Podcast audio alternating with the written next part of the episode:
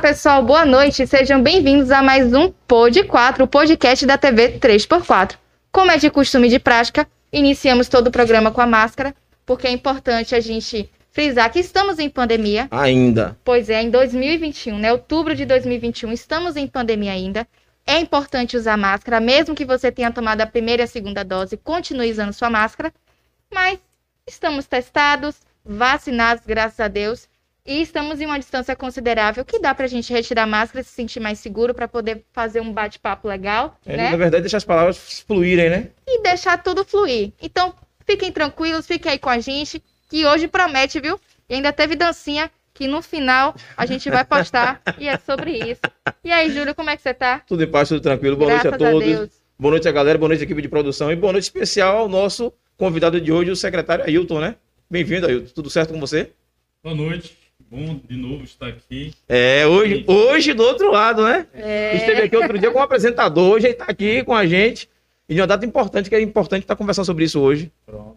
Vamos conversar bastante hoje, dentro do prazo, né? uhum. Dentro do, do- do tempo Sim, sim. que a gente tem aqui. Vai ser um bom bate-papo. Discutir as questões do funcionalismo público é sempre interessante. Sim. com Porque a gente certeza. está falando do, de serviço público, de servidor público. E a gente não tirou a máscara, eu esqueci. Então, A gente já começou a conversar e esqueceu de tirar a máscara. é o hábito. É o É o hábito. Bom esse hábito, né? Infelizmente, o bom hábito no sentido de que estamos em pandemia, é preciso Cuidar, né? Cuidar desse bom hábito. Então estamos aqui para fazer esse bom debate. E parabéns a vocês. É, é a TV 3x4 É. é, um projeto consolidado. É, eu tenho assistido, tem grandes debates, grandes convidados. Então, parabéns pelo esforço Obrigado, obrigado. Obrigada. Obrigado, obrigado também à equipe, né? Que é, Pois é. se essa equipe, Bastidores, os né? bastidores, né? Tu tá vendo aí que é muita gente, É, né? muita gente. Quem tá de fora não tem noção que é essa quantidade Da de gente aí. que tá. Pois E a é. equipe, eu sempre todo dia agradeço a galera. E dizer, você tá em casa, é, a gente daqui um dia vai abrir um, uma- um espaçozinho para convidar, né? Para o pessoal vir assistir de vez em quando, fazer como se fosse uma plateiazinha. A demora é a pandemia, que esse negócio da pandemia a gente precisa estar limitando, a quantidade de Limitando, pessoas é. aqui. Importante. O que, o que é importante é, né, é a Globo a- a- a- e as outras TV não descobrir esse povo que não se perde tudo.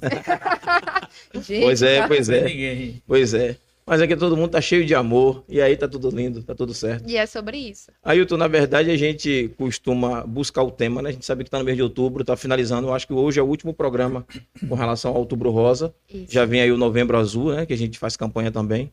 E hoje o Outubro Rosa finaliza o programa, mas a gente sabe que a campanha tem que ser o ano todo, né? As mulheres precisam estar certeza. com, com a consciência o tempo todo.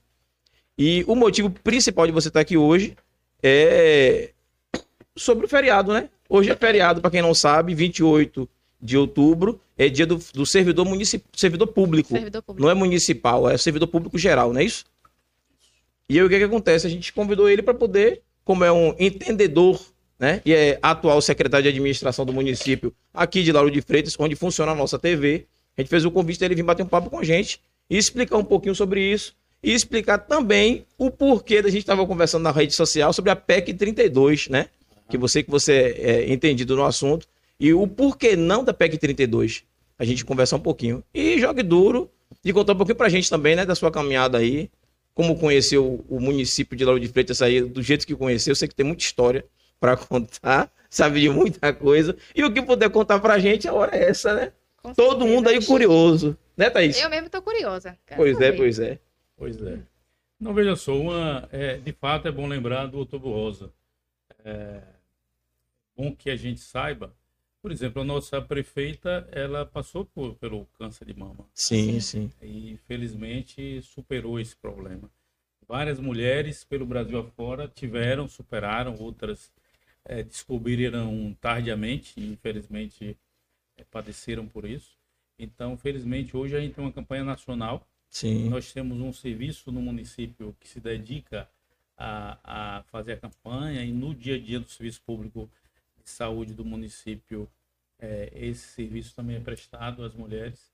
Então é bom que a gente faça essa campanha, assim como você destacou a campanha do novembro, e do novembro que é destinado a conscientizar os homens a também fazer É. é, é, é, Pelo co- o câncer de próstata, né? Que assola Nossa, muito. Então, é fundamental que a gente lembre disso, né, da- dessa importância, porque Descobrindo cedo, aí vem o tratamento tratamento, é mais tranquilo.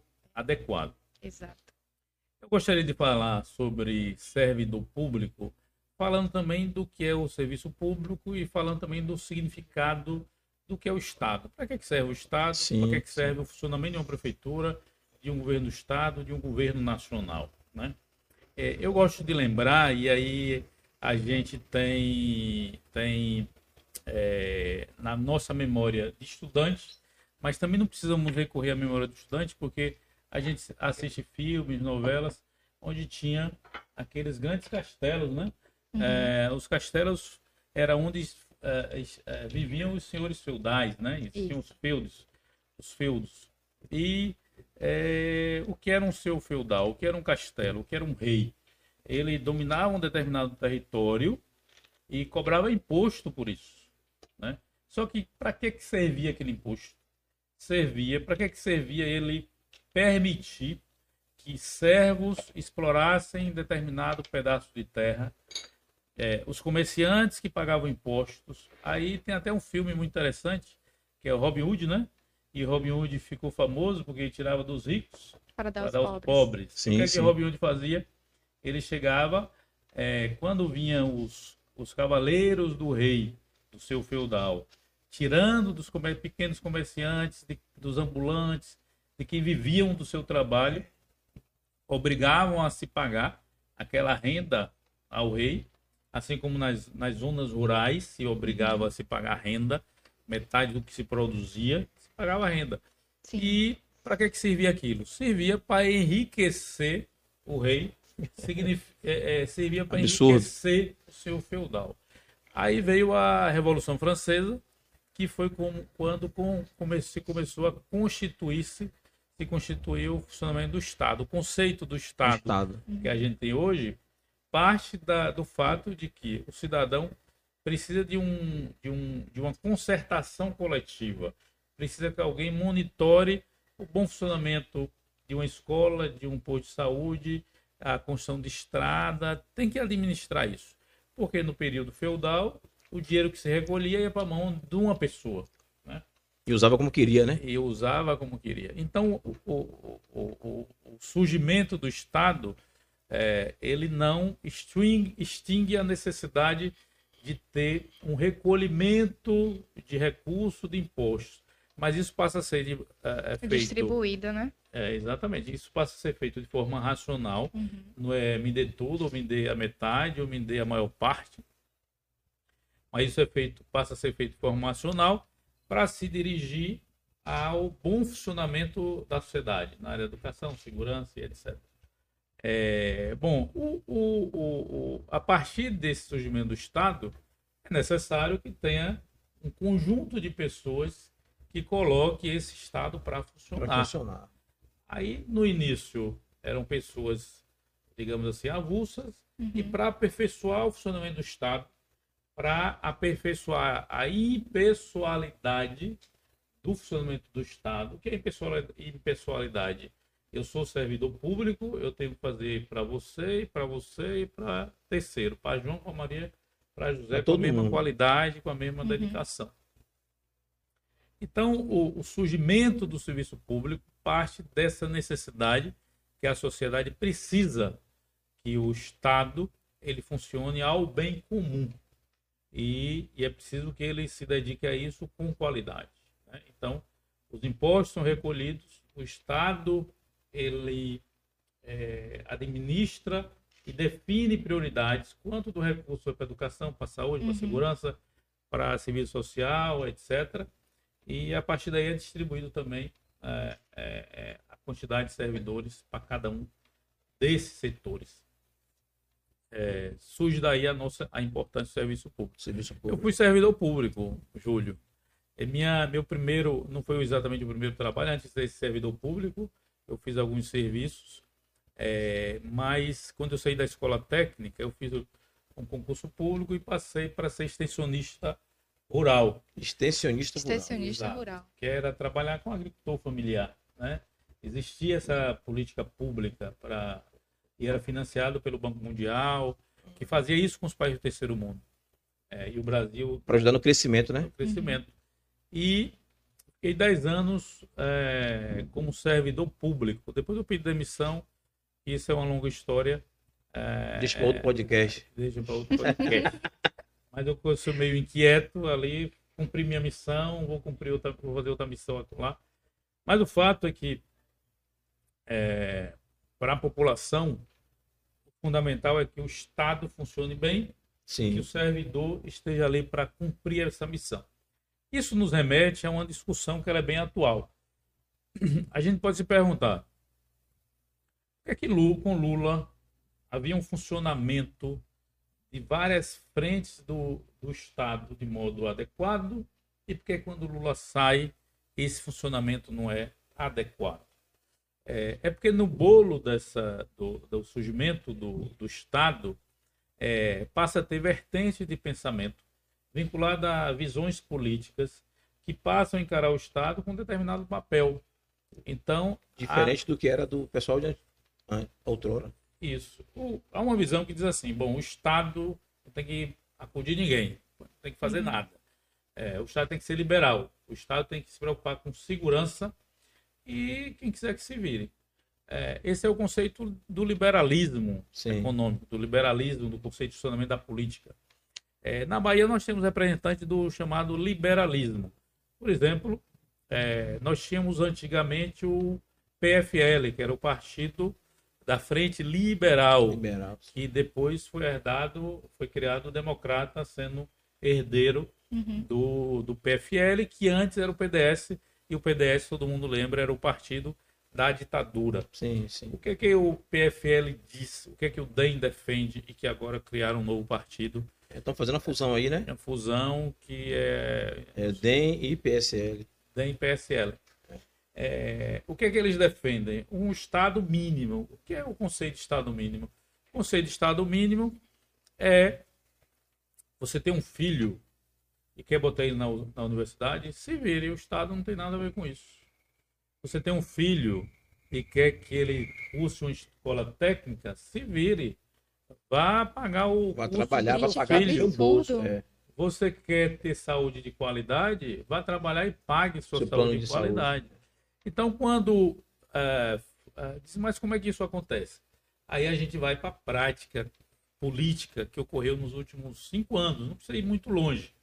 É, um dos primeiros projetos que Temer, quando deu o golpe, é, mandou para o Congresso Nacional foi a diminuição dos recursos da saúde e da educação. Da educação. É só pesquisar agora aí no Google vai ser visto é, esse projeto passou, olha só, diminuir recurso num país como o nosso, que tem carência na saúde e carência na educação. na educação, o projeto que foi mandado para o Congresso foi diminuir recursos. Esses dois setores. Bom, bora ver o mapa da votação desse projeto. Quem votou? Votou os partidos de cunho neoliberal. Neoliberal. De cunho liberal, que vê o Estado é, com um funcionamento mínimo, voltado somente para o setor de segurança e para, o, a, digamos, ter uma visão econômica de cada qual que busque suas oportunidades. É, é, a, aqui hoje está sendo aula de História e Ciência Política. Verdade. você que está assistindo aí, fique ligado. Talvez você, se você perder essa aula de ciência política na escola, a hora é essa, viu? Venha para cá. E a atualidade, E a né? atualidade, pois, pois é. é. pois é. Eu tô falando do servidor público. vai chegar lá, ele vai chegar lá. É, vai chegar lá também. É, então, Mas precisa contar a história, tem que ter um precisa, contexto, né? Com certeza. Para que as pessoas entendam. Não, é, eu tô querendo dizer, falando sobre esse conceito de Estado. Que é importante, muita gente não sabe. Verdade. alguém pode dizer assim, por que, que acabou os concursos públicos no Brasil inteiro? Né? Do ponto de vista estrutural. Por que, que acabaram os concursos públicos? Que é um conceito de pós-golpe de Dilma, quando Dilma deixou o governo, que entrou Temer e que entrou Bolsonaro, se o, se o conceito deles é menos Estado, é menos serviço público, para que, que eles vão contratar servidor público? Verdade. Né? Então, é, aí quem votou nesse projeto de lei para diminuir recursos para educação e para saúde e para assistência social foram exatamente esses partidos de cunho liberal, que eles veem o Estado com esse conceito de Estado mínimo, Estado é, é, fazendo só essas funções de segurança e de segurança nacional. Bom, aí desse desdobramento vem essa, essa diminuição do papel também do servidor público. Aí é menos educação, menos saúde, privatizações e etc. Bom, nesse conceito de Estado mínimo, aí também vem uma ferida que está atingindo todos nós. É, nós temos as estatais, que são servidores públicos, só que de outra natureza, é, e nós temos várias estatais no Brasil. Tínhamos, está diminuindo. É, aí temos, por exemplo, a Petrobras. A Petrobras tinha um, era um sistema. Hoje está reduzido a muito pouco o que era em relação ao que era cinco anos era atrás. É, por exemplo, nós tínhamos aqui na Bahia a refinaria Lanúcio Alves, que era do sistema Petrobras. Foi privatizada, foi vendida. Não tem mais funcionários públicos Público. ali na, na, na Petrobras. É, aconteceu a mesma coisa com, com sessões da Petrobras é, em Sergipe, aconteceu no Rio de Janeiro, aconteceu em vários estados do Brasil. Qual é o resultado disso? Nós tínhamos uma gasolina que era R$ 2,50. Que já falava que era caro. Hoje é 7 pois reais. É, hoje é 7 reais. É, lá atrás, quando os liberais combatiam a política pública de um serviço público se dedicando a essa questão de setores estratégicos da economia, como a questão da energia, eles diziam a gasolina está cara porque é estatal. Eles vieram, privatizaram e triplicaram e o triplicaram preço. O preço. Né? Bom, esse é um outro exemplo do conceito de Estado nessa disputa que se faz do, de, de linhas de pensamento.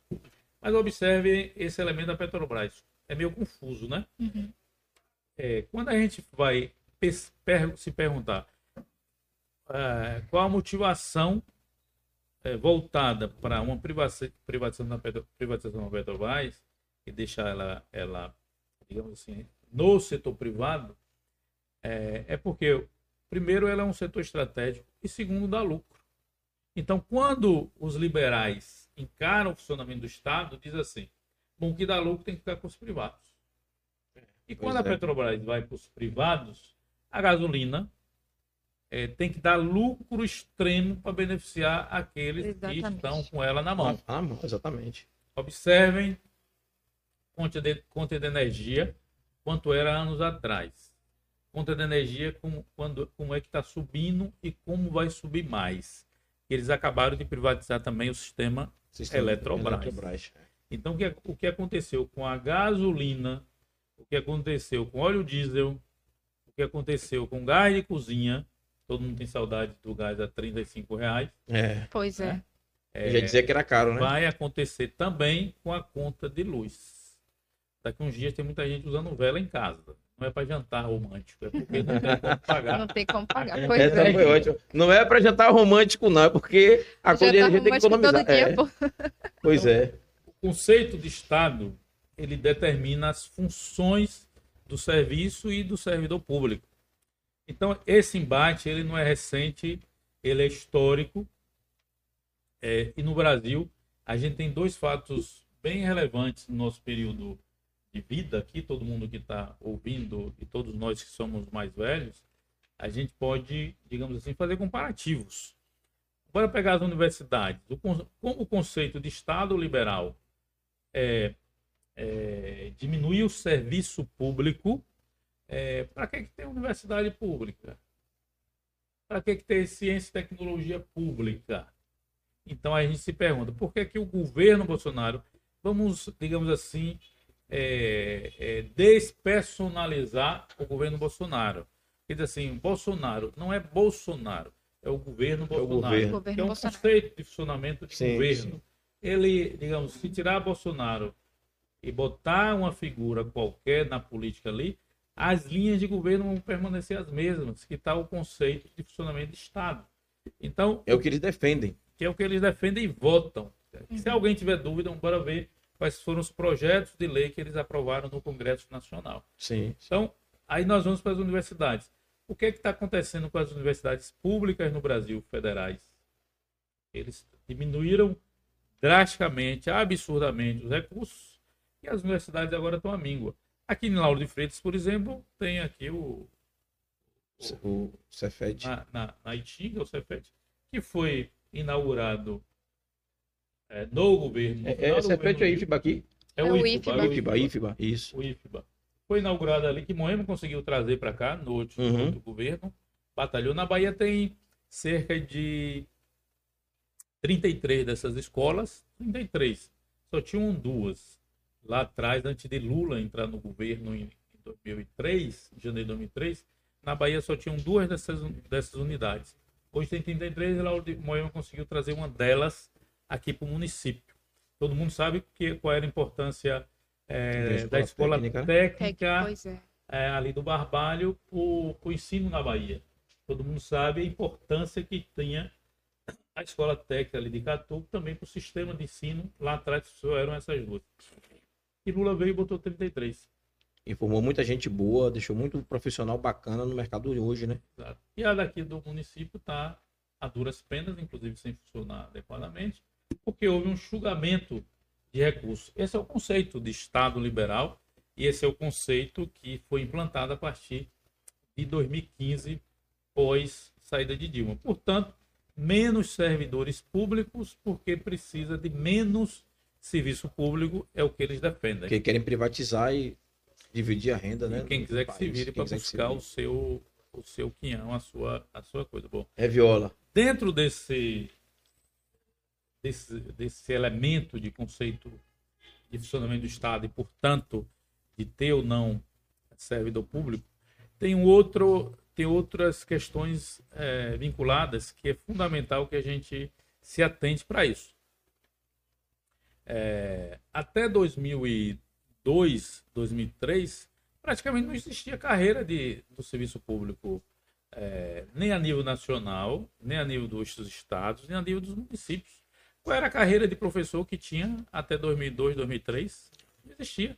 Meus professores de primário ganhavam um salário mínimo.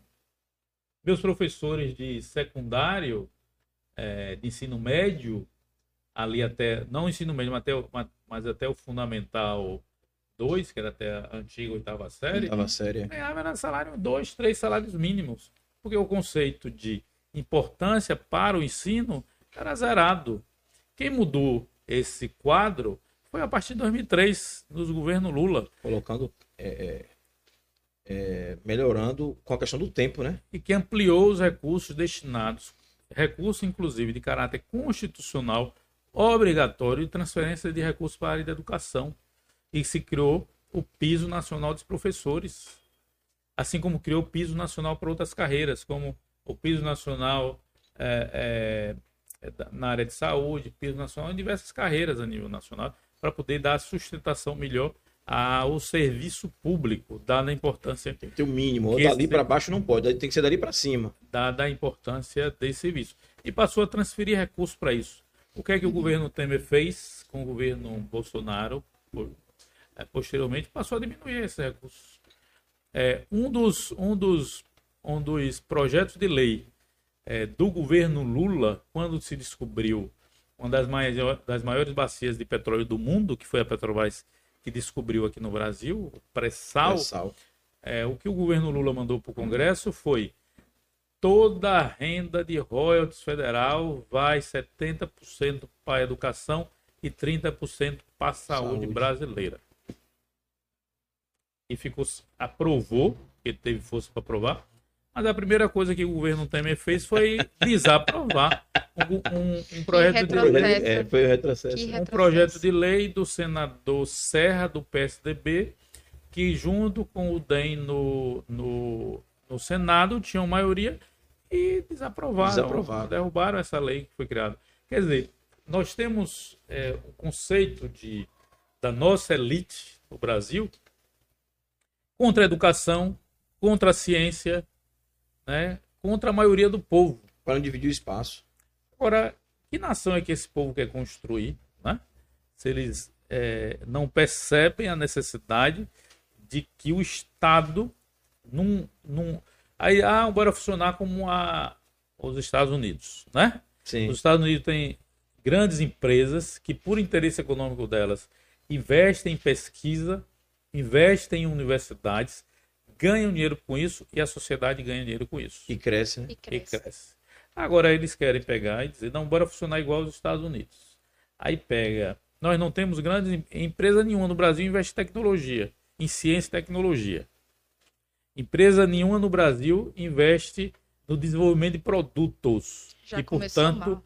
precisaria de ter um centro de, centro de desenvolvimento de produtos e, portanto, pesquisa. Também não investe. E nenhuma empresa no Brasil tem universidades vinculadas a ela, como tem nos Estados Unidos, na Europa e como. em- quer dizer, aí se o Estado brasileiro não investir no ensino, na pesquisa e na extensão dessa pesquisa, nós não vamos ter nação, nós vamos ter sucessivamente um processo de subdesenvolvimento. Nós, nós não- nunca vamos alcançar nenhuma nação do mundo em relação à tecnologia Mas só sobrevivendo, né? vai sobrevivendo. Então é importante que a gente, nesse dia tão importante de hoje, construa esses vínculos. É, quando o servidor público ele anda pela rua, ele tem que ter ciência que ele é um prestador de serviço à sociedade e ele existe porque há muita luta e houve muita luta para que a sociedade e o Estado é, reconhecesse a importância dele e com o status que ele tem. né? Eu participei de muita greve como servidor público em torno dos direitos do, do servidor público, é, para que o governo, os governos é, passassem a dar dignidade aos, aos, Os aos, aos trabalhadores e ampliasse o serviço público. É, é claro que para isso não basta, digamos assim, ah, eu tenho um governo, o governo tem que dar. É preciso construir marco legal para que haja recurso suficiente para que o Estado banque isso. Não adianta é, Lula entrar e dizer vou ampliar recursos para os recursos para melhorar salário, melhorar ação, ampliar, sem não ter sustentação, sustentação tributária para isso. É por isso que a gente precisa discutir impostos, os impostos e os impostos, porque o imposto é a sustentação da ação do Estado. Sim, sim. E nós precisamos ter, digamos assim, eh, um conceito que o imposto, que o imposto seja justo, que, que a gente pague imposto de acordo com a nossa capacidade, digamos assim, financeira. Aí a gente se Exatamente. pergunta, por que, que os ricos no Brasil não pagam imposto? Tu sabe, Júlio? A gente tem um funcionamento do Estado brasileiro, quem paga o servidor público é, o- são os pobres no Brasil, é a classe média. É. Rico não paga imposto. Né? Quem é dono de grandes fazendas e Não tudo paga, mais, é, não, é é- é- quem exporta, os grandes exportadores no Brasil não pagam imposto. Grande fortuna, se eu nasci rico ou se eu tenho grandes fortunas, eu não pago imposto. Se eu transfiro é, é, bens da minha fortuna para outra, não paga imposto. E ainda assim, eles investem em grandes paraísos fiscais, como o Guedes se descobriu É, agora. descobriu né? agora esse dinheiro de Guedes, é verdade. Bem lembrado Danado esse Paulo Guedes, né? Deixa eu beber água que eu- Sabido demais. Tá sabido sabido demais. Enquanto você bebe água, vamos conversar com o pessoal de casa, né? Abrir aí pra gente Pois é, vamos, bater um papo, falar da rede social pessoal. também. Cadê? Vamos lá. Vamos conversar aí interagir com também. o pessoal de casa. Ver quem tá ao vivo com a gente aí. Daqui a pouco falar das redes sociais também. Tem muita gente aí. Nossa. O Wender Queiroz botou boa noite, boa noite. Melhorou agora pra gente Melhorou. chegar, né? Sumiu. Valeu, Valda. Boa noite, Valda. Luan, Luna Gabriela. Boa noite, Luna. Tudo bom? Tudo certo aí com a gente. Bruna, boa noite também. Alex Claudino, boa noite, Alex. Mari Santos, boa noite. Boa noite a todo mundo. O Hugo ali, tá ligado também. Boa noite, Huguinho. Mari, boa noite. Lícia, coreografia muito massa. Rapaz, não era pra vocês colocar. A gente nem sabia que tava ligado isso. A gente tava treinando, pô. Poxa. Vocês já viram a coreografia? Foi, pelo amor de Deus. A gente brincou de pagar, pagar mico hoje aqui. Botou o secretário para pagar mico com a gente, não é Pagar verdade? mico não. Passos orgânicos do Pod 4. Esqueça tudo. Nada É brincadeira um negócio desse. Disso. Nada disso. É, Hugo Guimarães, Ailton Dançarina pra aí, Ailton. Monique Freitas, aí Monique, valeu Poveirinha. Beijo, a gente se fala. Sérgio, boa noite Sérgio, valeu, tamo juntos. Jussara Pomponei, oi, oi Jussara. Priscila, oi Priscila, Priscila de, de, de Igor, Oi, Priscila. Beijo. tudo certo? É, Rita, ó Rita aí também, ó. Beijo, Beijo, Rita. Rita. Tamo junto aí, lê um pouquinho, B. É, Cadinho Caranguejo, Tricolor e Tinga. Ailton, nosso próximo deputado. É sobre isso, Sobre Cadinho. isso. Jaqueline Pinto, boa noite, boa noite, Jaque, beijo. Ah, minha filha, quando eu chegar depois do feriado, ela vai falar que eu mandei um beijo pra ela. É sobre isso, Jaque. Você mora aqui. Esqueça tudo. Fran Bispo, boa noite a todos. Boa noite, Fran. Hacker 3.4. Essa equipe é perfeita, mas o mais perfeito sou eu. Cadê você, velho? Hacker, hacker, você tá demais, viu, hacker? hacker. O hacker tá sumido esses dias, né? Rapaz? tá- Ele tá deu de férias, férias. Tá É, a faixa de férias. gás, tá pegando fogo lá onde ele mora, e aí Tem que Barril, tomar né? cuidado, barril, barril. Hacker não é a prova de É porque na bala, hora né? de vir, é, não é a prova de bala, é só é hacker, né? Só é hacker. Na hora de ir pra casa mais tarde tem que levar e é. Tá ruim, né, hacker? Morar em Nárnia. Complicado. Auan, boa noite. Auan falou ali, boa noite. Sabrina, boa noite a todos. O melhor podcast é esse, é sobre isso, é sobre isso. Valeu, Bina. Esqueça. Beijo. Boa no... é, o Wendel colocou ali, parabéns. Sucessagem News, boa noite, vamos que vamos. Aladim, valeu, Aladim. Ailton Tamo aí, Florencio, filho. barril. barril. barril Dobrado, dobrado. Você é maluco? Eu esqueça. Rita falou, hoje é dia de ouvir esse grande homem que é Ailton. Pois é, sobre Rita. isso. Ouviu e assistiu até a dancinha, tá rolando, viu? Vamos junto. Vitória, Vitória da Silva. Vamos que vamos, Ailton Florencio. Jaqueline Pinho, grande secretário, eu admiro muito. Valeu, Jaque. isso. Você continua. Altamira, é, Sucessagem News, tá baixo o áudio. Tá É, baixo? é, vocês que estão corrigindo aí, vai dando alô pra gente, viu? Pra Já gente corrigiu. ir A ajustando. produção disseram que já corrigiu. Corrigiu já, não foi? Beleza. Mas se tiver qualquer coisa, vocês estão assistindo, dá um alô aqui, dá um retorno. É, Altamira, beijo, Altamira. Obrigado, viu, por- pela audiência aí também. Tamo junto. A galera do Caçandes aí com a gente assistindo direto, né? Cristiane Macedo, boa noite. Oi, Cris. Valeu pela, pela atenção de sempre. Bira Souza, HC, boa noite.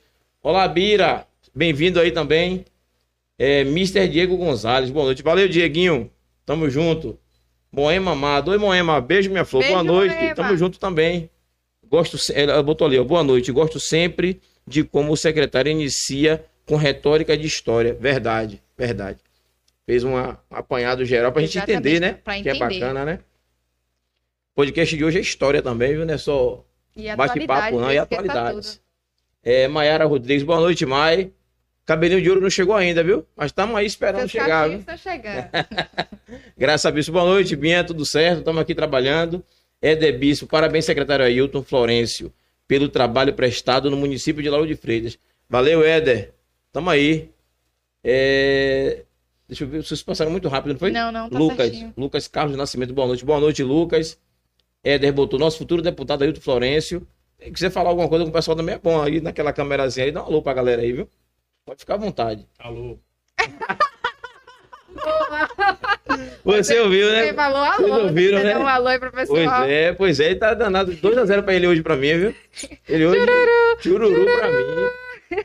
Eu disse, vou dar um nó em Ailton hoje, hoje ele me pegou pelo pé, já deu duas pancadas em mim já hoje. É isso É mesmo. sobre isso. É Aladim, Su- Sucessagem News. Vamos, que vamos. É ele, é, É ele sim, é ele. isso aí. Emerson Bispo, Ailton. a- é, é o quê? Entende da situação. Pois é, é sobre isso. Verilda Silva, boa noite. Boa noite, Verilda. É, Paulo Roberto Santos. Esse será nosso deputado. E prefeito de Lauro de Freitas. É Nossa, isso. Paulo Roberto, a gente tá. É, rapaz, a gente tá fazendo uma Uau. discussão aqui bacana. Você já. Tudo bem, é, cara é, já é, puxou, a, já, é opinião sua, né? Pra fazer o quê? A gente tem que respeitar, né? É. Mas seja bem-vindo aí com a gente Seja no projeto Paulo. também, no programa. Diego aplaudiu. Everaldo botou boa noite, Júlio Thaís, o secretário Ailton. Boa noite, Boa Everaldo. noite, Everaldo. Tamo junto. Continue B. Iraci Farias, boa noite. Boa noite, Iraci. Daniela Silva, boa noite. Priscila Rodrigues, nosso futuro deputado estadual, sempre dá show de conhecimento. É sobre isso. Esqueça tudo. Luana Custódio deu parabéns. Sucessagem. Rapaz, esse sucessagem tá demais, cara. É sobre Estourou a isso. audiência. Estourou é sobre a isso audiência. mesmo. Tá todo mundo aí. Ana Cláudia Xavier. Claudinha, boa noite, Claudinha. Beijo, Claudinha. Tamo junto. Rita falou, é isso aí, Ailton, excelente con- contextualização, é sobre isso. Everaldo, parabéns, secretário Ailton, pelo trabalho em nosso município. É isso aí, Everaldo. Luiz Deirol, verdade, meu secretário, parabéns por trazer esse conceito para todos nós. Esse com momento é muito importante para todo des- desdobramento político. Paulo escreveu alguma coisa ali e apagou, não tem problema. Cristiane Marques... Cris, é, Cris Marques, é que Cris. que- Gente, mas ela botou Cristiane Araújo. Ah, sim, ela botou o nome dela todo. Peraí, meu Cris. Boa noite, Cris. Seja bem-vinda. É para ler seu nome todo, Cristiane Araújo É Marques. porque Cris é esposo de É. Vitor, Vitor Leite. Sobre isso, É tamo sobre junto. Eu isso. conheço também. É. Tamo junto. Valeu, Cris. Beijo, beijo. Tiara Souza, parabéns, secretário Ailton, pelo excelente trabalho desenvolvido no município de Lauro de Freitas. Amigos de Pipo colados contigo. É sobre isso. Sobre Valeu, isso. amigos de Pipo. Tamo junto. Um abração aí, Pipo, também, viu? Tamo aqui batendo esse papo. Iraci, boa noite. Ailton. Gente da gente, boa noite. Valeu, valeu. Júnior, é, podcast de hoje é para prestar muita atenção e aprender muita coisa Verdade. sobre isso. Verdade. Gilmar Santos Oliveira Júnior, boa noite, grande secretário Ailton Florencio. Valeu, Gilmar. Tamo junto, filho. Maria de Cássia Brito. Boa noite. Parabéns, secretária Hilton Florencio. Sóstenes. Opa, opa, Feira de Santana na área aí, ó. Olha, Sóstenes Luz, professor Ailton, sempre esclarecedor. Forte abraço, viu, Sóstenes? É de feira, Sóstenes, viu? Tamo junto aí, Feira de Santana, Princesinha do Sertão, com a gente no podcast. É, José Francisco, boa noite a todos. Grande Ailton, você está de parabéns pelo seu trabalho e conjuntura política. Valeu, Zé, tudo certo, tamo junto aí. José Francisco, mas não é José filho não, né? É? é, pô, o José mesmo? Fran- É, Ah, aí, é, aí. é painho, pô. É painho, é? É, oxi. Ora, ora aí. É painho, é ótimo. É painho. É, Éder, sábado. Como é? Vista pra ler? É sábado, aulão, outubro rosa, no Largo do Caranguejo, às 9 horas. Projeto Amigos do Pipo, com a parceria do nosso secretário Ailton Florencio aí, ó. Aí, ó, Fique fazendo a ligado. propaganda já E é aí sobre evento, isso. né? Ele faz o marketing Pois é, é, sobre pois isso. é, vamos junto. Douglas É. Melo, papo legal, dema- é, papo legal demais, rico em, em informações. Beijo, Douglas! Douglas trabalha lá pertinho de mim, pô, gente boa. É, vamos voltar aqui pro bate-papo, daqui a pouco a gente retorna, né? É, tem muita Galerinha gente, de casa, tem muita gente aí, já já a gente volta e vamos voltar a conversar com, com, com o secretário aqui, né? Rede social, dá um alô, né, pra rede social. Dá um alôzinho aí. Então vamos lá para as redes sociais. Primeira rede social é o Instagram, é o Pod 4 Underline. Você que está nos acompanhando pelo YouTube, vai lá no Instagram para você seguir e acompanhar todos os outros programas, certo? A próxima rede social é da nossa TV, que é a 3x4 TV. Você segue e acompanha que terão outros programas importantes você tá lá acompanhando, tá? A próxima rede social é o Spotify, ó, dizem, gente. Spotify é sobre isso. Gente, estamos chiques. Esqueça tudo, não é desculpa você Cheio falar. de plataformas de E áudio. não tem tempo para assistir porque você pode escutar. Estamos também no Deezer, Deezer, né, gente? Denzer. Eu falo Denzer. E estamos também no podcast da plataforma do Google. Sim, gente, o Google tem uma plataforma de podcast. Eu não sabia, fiquei É sobre sabendo isso. recentemente. E é sobre isso. E cadê a próxima rede social? Do nosso convidado, Ailton. Florencio 13. É. Esqueça tudo, você segue, viu, gente? Se ligue. E temos a. Ah, sim, passa ali, gente. Eu queria daqui a pouco um dar pouquinho. uma, vasculhada Uma na rede, so- na rede é, na social, rede do, social. do convidado, viu? A gente vai conversar também um pouquinho. Daqui a pouquinho, fique ligado. E vamos para outra rede social, que é a plataforma por onde vocês estão nos assistindo, que é o 700 YouTube. E É sobre isso, estouramos! Oi, completamos. Fechamos aí, Estamos 700 iniciando. inscritos. Tinha 682 e agora Orgânicos. 712. Ah, Ah, esquece! Aí, ó, é sobre isso. moral, é Chegou dando sorte, aí, ó. Haha! Esqueça tudo. Obrigado, gente, pela audiência. O programa só está crescendo, graças, a Deus, Graças sobre a Deus. isso, né? Vamos continuar trabalhando. E Seis- quase 7 mil quase seguidores 7 no mil podcast, né? No, no, no programa Pod 4. E tamo junto. A rede social do convidado, vamos ver. Olha essa foto aí dele com o Wagner, cadê? É o galego aí, é? É, fala um pouquinho dessa foto aí, pra gente entender o processo dessa foto aí. Essa foto foi recente, eu tava, fui visitar meu amigo Zé Neto, eh, de Feira de Santana, deputado federal. Uhum. Ele fez uma plenária, ele me convidou, eu fui lá e encontrei esse grande homem que é o divisor de água na política da Bahia. Da Bahia, né? A gente sabe que Jacques Wagner, ele é um político de, assim, extremamente, eh, o conceito que se diz assim, extremamente diferenciado. Mas, na verdade, Wagner é um político que todos, como todos deveriam ser, no sentido que é democrático, preocupado com as questões de desenvolvimento inclusivo, quer dizer, não é desenvolver para enriquecer Sim. uma parcela miudinha da população, mas é um desenvolvimento onde todo mundo se integre, juventude mais pobre, juventude eh, de classe média. Você fez parte dessa Processo- equipe de escalão dele, não foi? Sim, em 2000 muito- com muito orgulho. Foi, foram, Eu vi seu nome espalhado de um bocado de placa por aí. Eu não sabia que era o mesmo Ailton Florencio. Eu tive o prazer de ter sido convidado para participar do governo Wagner. E assim, um- foi uma grande escola, né? Dei uma contribuição modesta, mas dei minha contribuição à constituição do, do governo. Na área rural, no primeiro ciclo, trabalhei com os- organizando as políticas públicas para a agricultura familiar na Bahia. Aquele conceito de Estado liberal que a gente estava discutindo, Uhum. até Wagner chegar no governo da Bahia, a gente não tinha nenhuma política pública voltada para a agricultura, a chamada agricultura familiar. Uhum. É, o que é agricultura familiar? São pequenos produtores rurais que vivem da sua terra. Abraço, Coca, chegou aqui. É o nosso secretário de igualdade, né? Política de igualdade, direitos humanos. Então, até Wagner entrar, não tínhamos é, política pública para os mais pobres do campo, para as pessoas que produziam o feijão com arroz. A gente não come né, feijão, a farinha. Esse povo produzia feijão, farinha, a, a, a galinha caipira, o ovo caipira, o beiju. Não existia Beiju, delícia, Delícia, delícia, viviam beiju. ao Deus dará. E eu tive o prazer de implantar as políticas públicas para esse segmento. E depois, no segundo ciclo, eu fui trabalhar com a economia, digamos assim, a pequena A economia foto urbana. ali. Abre essa foto aqui, galera. Essa A do aqui tá meio, o ali. bichinho Aqui. Pra ele explicar também um pouquinho sobre essa Não, foto. aí é uma visita a, a um agricultor também Aham. e criador aí.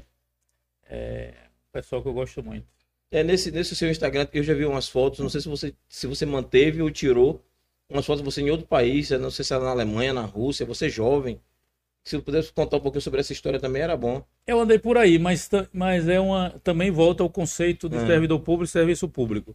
É, eu tive a oportunidade de participar muito de movimento sindical, conforme eu disse, e movimento sindical de defesa de um Estado é, mais igualitário, de um Estado que fizesse políticas públicas para toda a sociedade. E por aí eu fiz muito intercâmbio com experiências pelo mundo afora. É, num primeiro ciclo, trabalhando com, organizando e construindo a Central Única dos Trabalhadores na Bahia e também no Nordeste, A CUT, né? a CUT, foi quando eu também lá no- no- na década de 80 me filiei ao PT, o Partido dos Trabalhadores. Tem tempo de filiado, em 80, É, um 20, tempinho, 30 né? e pouco. Tempo anos já. voa, né? Voa, voa. E É fundador do partido, então, né? fundador não, porque o É PT um dos fundadores. surgiu- Não, o PT surgiu em, em 83. É. Em 83. É, foi 81 ou 83, não tô lembrando. 81. bem. 81, né? 81. Então, 81 eu estava entrando no ensino médio. Eu tinha ali 16 anos, eu acho, 15, 16 anos. Então, em 81 eu passava pelas ruas, na época eu morava numa cidade aqui do Recôncavo, do, eh, Alagoinhas. Meus pais migraram eh, da roça para essa cidade. E eu passava e via um, grandes placas, grandes pinchações dizendo eh, pela anistia, fim da ditadura, Sim. então foi ali pelas diretas já. Então ali eu fui me acostumando com esses conceitos, porque havia um movimento Forte, né? construção pela democracia muito grande. Essa época de 81, é, o Brasil, a gente não podia estar aqui conversando não, né? É, os caras é. invadiram. A gente convidar aqui um jovem para debater com a gente, Não. nada. É ter, pode, ter hip hop na rua, Não. de jeito nenhum. Não pode. Ter um sambinha de esquina, alguém gritando, fazendo manifestação, de modo algum. Os verdinhos chegavam na hora. De modo absolutamente nenhum, não podia. É, aí foi 81. Essa Olha aí, Ailton, jovem, jovem aí. Olha o cabelão de Ailton aí, aí. é, Eu, você, é, é, eu, assim, é eu raspei, eu raspei. eu raspei pra vir aqui. Ai, Ailton Florencio. E é engraçado que tem gente que pensa que você é irmão de, de, de, de Afonso Florenci. Gente, o sobrenome é diferente, galera. É diferente. Aprende a ler, galera, pelo amor de Deus. Florencio é uma coisa, Florence é outra. Aqui o sobrenome dele é Florencio. Tem nada a ver com Florence. Então não é irmão de Florence. Tá explicado isso? Beleza. Então só pergunta direto. E hoje na rede social todo mundo perguntando, Júlio, é, não, gente, é o secretário. E explicando que não é. Ah, Não é. Não Todo mundo é. pergunta, é irmão. Não é irmão. Não é irmão. Não é irmão. Amigo, né? O amigo aqui, a foto dele aqui agora. uma- um amigo do partido, do movimento de esquerda, mas é amigo. Bom, e aí essa pergunta que você fez também, a gente fez muito intercâmbio é, não acharam uma foto lá, você lá na. em função dessa parceria de que os movimentos de esquerda no, no mundo têm, né? Cabeça daqui.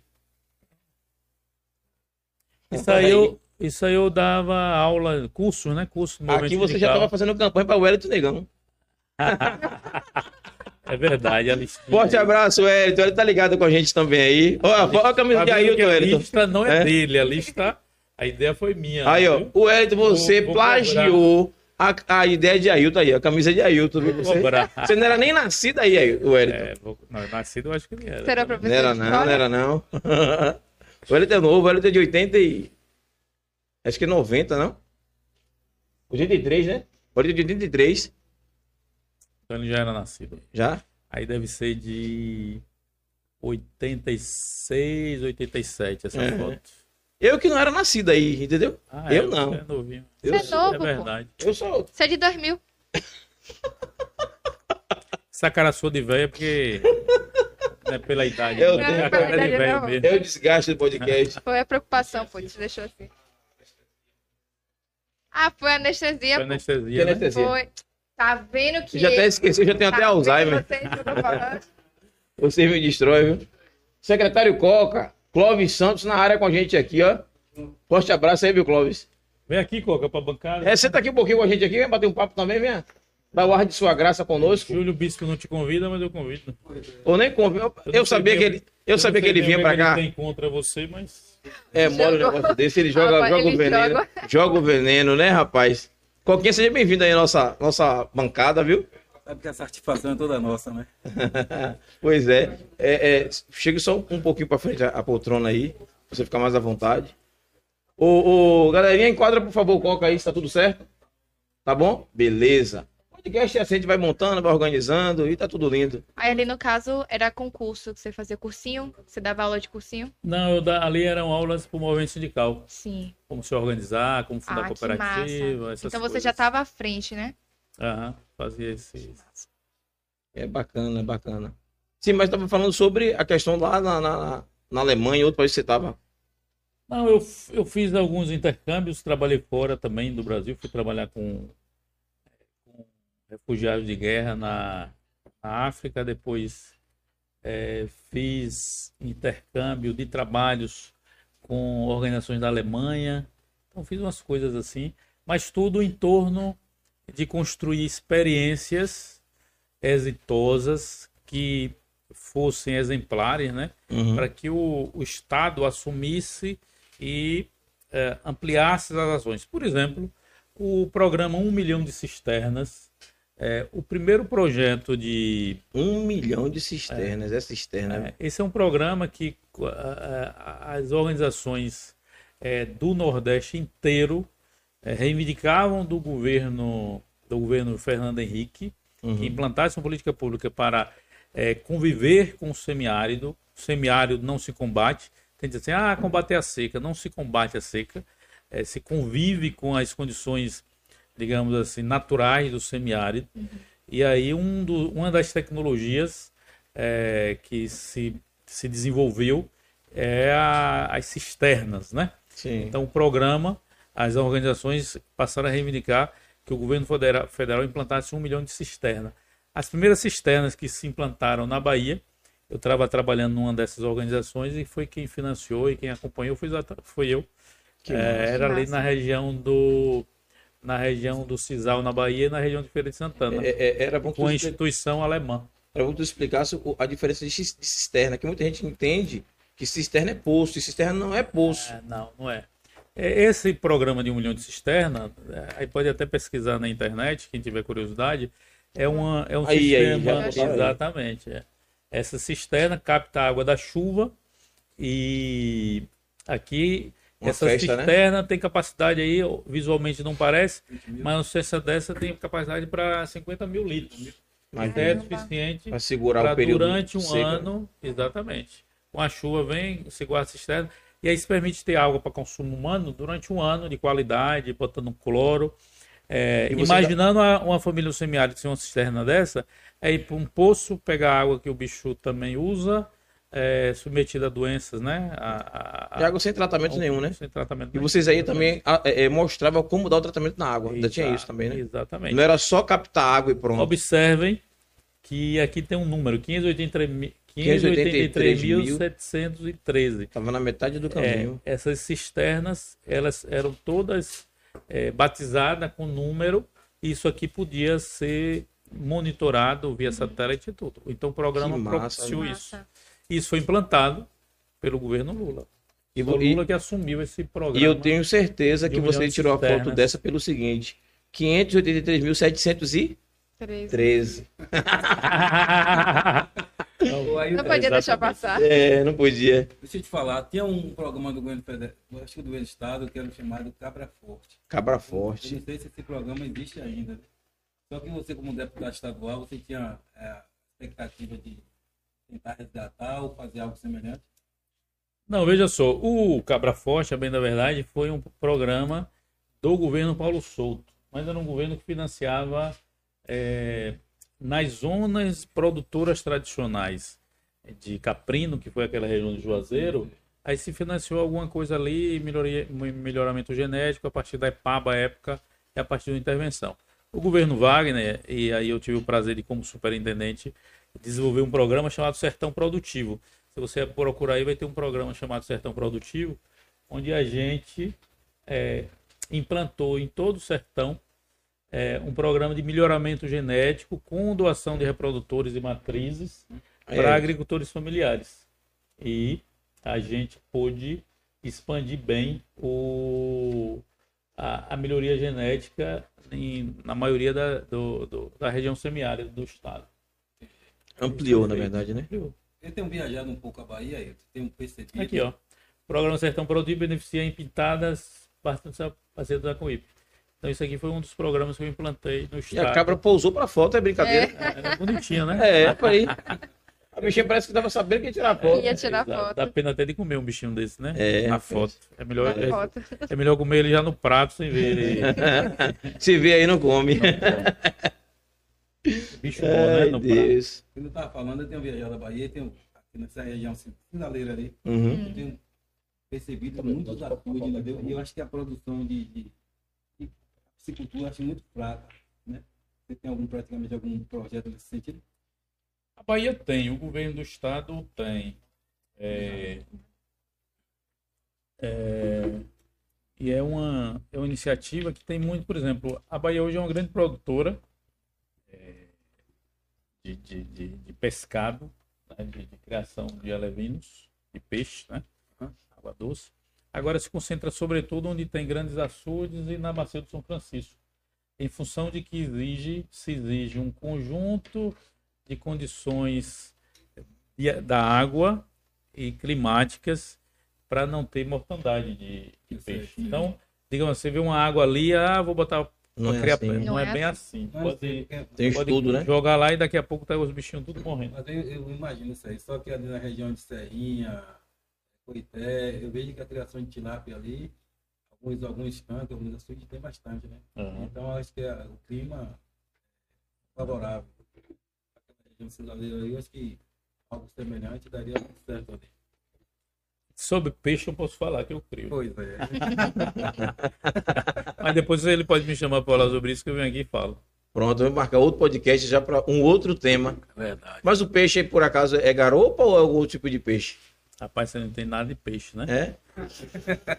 Não, eu entendo sim. Depende de comprar peixe. Eu entendo Porque sim. garopa, comer pelo garopa você tem que ir ali. Onde, quando o pescador vem. Ah, ele não entendeu a piada da garopa, não. A garopa é a cédula lá no bolso, ó. Eu disse, o peixe entender esse, foi isso que eu quis dizer, pô. Ó, você não entendeu a piada, não tem- pegou. Tem, tem dinheiro com garopa coisa? Tem. O seu 100 reais é garopa. É, É. é né? É garopa ou é carpa? É porque você manipula É. 100 reais, mas eu não manipulo. hein? É, é, é, mas é. Ai, Deus. Sim, mas a gente precisa é, é, abordar aquela situação da PEC 32. Não vai fugir do tema, não, né? Falar alguma coisa sobre Não, a veja PEC, né? só. É, aí é dentro desse. Tá uma discussão horrível no Congresso É. Nacional sobre a PEC 32. Eu queria sua opinião. Não, mas veja só. É, a gente, o bom, entender, o bom entendimento de, de todo mundo em relação a isso, E que bom que não, não, não, tá, não Bora- aprovou ainda. é mais um bora na pegar o que é que fizeram com a. O que é que fizeram com o. Deixa eu, deixa eu só pegar aqui, pescar aqui na internet. É, Aqui a pessoa botou aqui já. pronto. É, ela está em tramitação, né? Deputados. É, tá em tramitação, é. Mas ela está em votação essa semana. É. Tá o no- pessoal tá tá, no- tá preocupado de botar a qualquer É, momento. mas o- veja só, o que é que estão tentando fazer com o serviço público e o funcionalismo?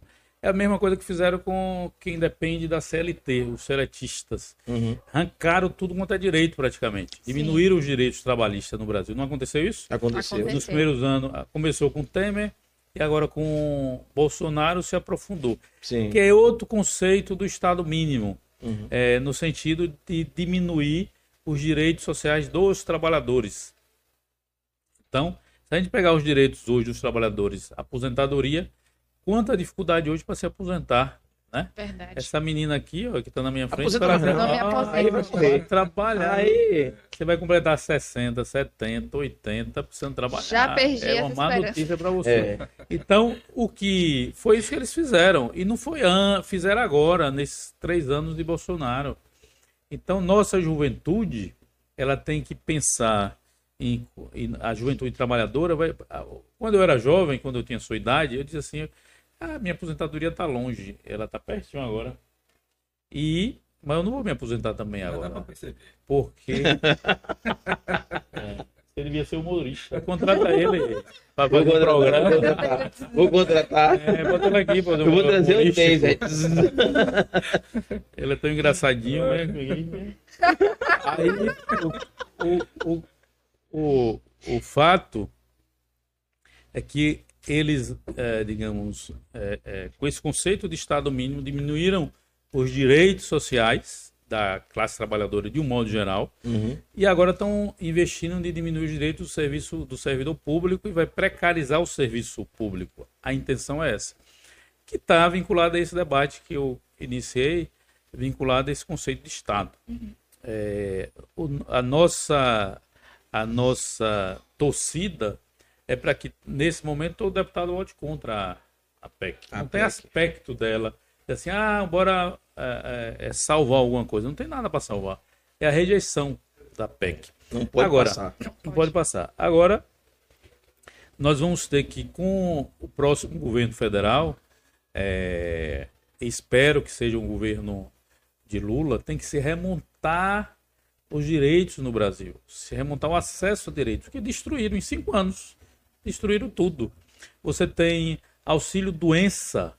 Quem precisa de auxílio doença no Brasil hoje é, é um, não consegue. Não, não vamos dizer assim que vai buscar, vai buscar, vai buscar. É uma dificuldade. É aposentadoria, aposentadoria é, é de por invalidez e tudo mais, não consegue. Então é uma, é uma diminuição, um enxugamento do Estado que eles estão fazendo em prol de quê?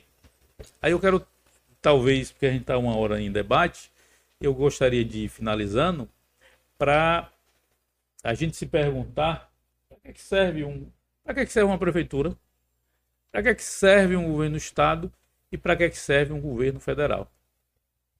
Se não for para que a sociedade vá resolver os problemas da sociedade e resolva, sobretudo, os problemas daqueles que mais precisam. Por que é que Moema, é, quando assumiu agora de novo em 2017, em janeiro, ela correu para poder fazer com que a, a, os postos de saúde do município fossem reabertos. Existe maior agonia de você acordar e ver o seu filho doente Claro que não. Com certeza e não. não ter para onde levar? Seu pai idoso, sua mãe idosa, sua esposa pronta para ter criança ou precisando fazer pré-natal é, e você não saber para onde ir? E a primeira coisa, e, e- e- e- e a cobertura de saúde pública que Moema tinha deixado quando ela saiu, estava quase estava próximo a 60%, 60%, 70%. Quando ela chegou, tinha voltado para próximo de 40%. e Menos, agora está quase. e a- Tá menos, estava menos. Tinha- né? Tava menos. E agora está numa cobertura de quase 90%. Vocês sabem quanto é a cobertura de saúde pública em Salvador? Não chega a 50%. Sabe quantos cartões SUS a gente tem aqui no município de Lauro de Freitas? 300 mil cartões SUS. Caramba. A população de fora do município de Lauro de Freitas vem fazer cartão SUS aqui para ser atendido aqui. É, Porque é Salvador não verdade. dá cobertura, Camaçari não dá cobertura. Quem é que administra essas cidades? Um conceito de Estado mínimo. Por que é que vem famílias se instalar em Lauro de Freitas porque tem criança com deficiência? Porque aqui Moema é, A escola. é, é, é, tem, tem- tem uma política de atendimento a criança com deficiência. Salvador não tem. famílias de lá vêm para cá. Isso é o conceito de um serviço público que é, seja para servir a população. Né? Nós temos hoje um processo de trabalho intenso na saúde pública no município que alcança o CAPS. É, imagine você ter com uma pessoa também com algum nível de, de, de problema na sua família e não tem para onde levar e ter que pagar, pagar psicólogo, pagar psiquiatra. E que é pagar. Temos coisa. três CAPs aqui, né? Como é isso? Muito São- caro. CAPs para tratamento de... de- álcool e droga, CAPs para tratamento psicológico e CAPs infantil para tratamento de Fora os medicamentos, né? Que, É. também, só- que também dão os medicamentos. Imagine se tivesse que comprar. Do ponto de os vista medicamentos. estatístico, são cerca de 30% da população tem algum tipo desse tipo de problema. É, Tem as drogas que batem na porta de, De da mundo. sociedade. E se você não tem um centro de, de, de, de atendimento a isso, a população mais carente, a população trabalhadora, eu não estou falando aquele que está sem renda. Eu estou falando quem ganha um salário mínimo, dois salários mínimos, três salários mínimos, vai poder pagar plano de saúde? Não tem não tem condição. condições. Então, quando você tem um, um- um governo municipal, estadual, federal, que se preocupa com o que, num primeiro momento, que a população precisa para atravessar a sua vida com as questões básicas, saúde tem que estar no meio. Como é que se educa um filho? Como é que o filho atravessa é, os 10 anos, 11 anos, 12 anos, 13 anos, 14 anos, 15 anos e passa para a fase de jovem sem ter qualificação e um ensino de qualidade, sem poder ir para um, para o ensino técnico e para a uni- universidade.